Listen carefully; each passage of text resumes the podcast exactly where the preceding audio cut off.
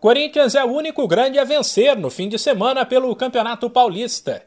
Neste domingo, pela segunda rodada, o Timão bateu o Santo André fora de casa por 1 a 0 e conquistou sua primeira vitória no estadual.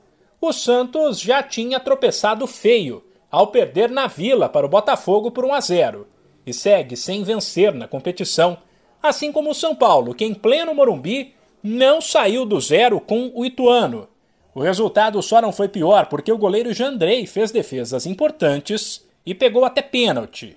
O Palmeiras também empatou, mas não dá para dizer que 1 a 1 com o São Bernardo foi um tropeço. Primeiro, porque o duelo aconteceu na casa do adversário. Segundo, porque o Verdão, já focado no Mundial, jogou com reservas. Pelo Campeonato Carioca, aconteceu quase a mesma coisa com o Flamengo.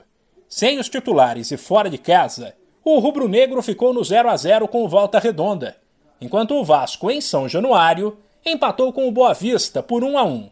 Já Fluminense e Botafogo fizeram o que tinham que fazer. No Raulino de Oliveira, o tricolor bateu o Madureira por 1 a 0 e no Newton Santos deu 2 a 0 glorioso em cima do Bangu.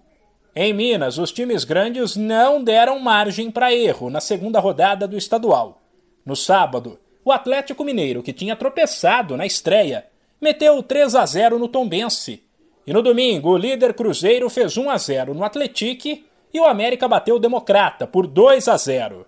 Para fechar o giro sobre os principais estaduais do país, tem o Campeonato Gaúcho. O Inter aplicou 2 a 0 no União Frederiquense e se tornou o único time com 100% de aproveitamento, enquanto o Grêmio ficou no 1 a 1 com o Brasil de Pelotas. De São Paulo, Humberto Ferretti.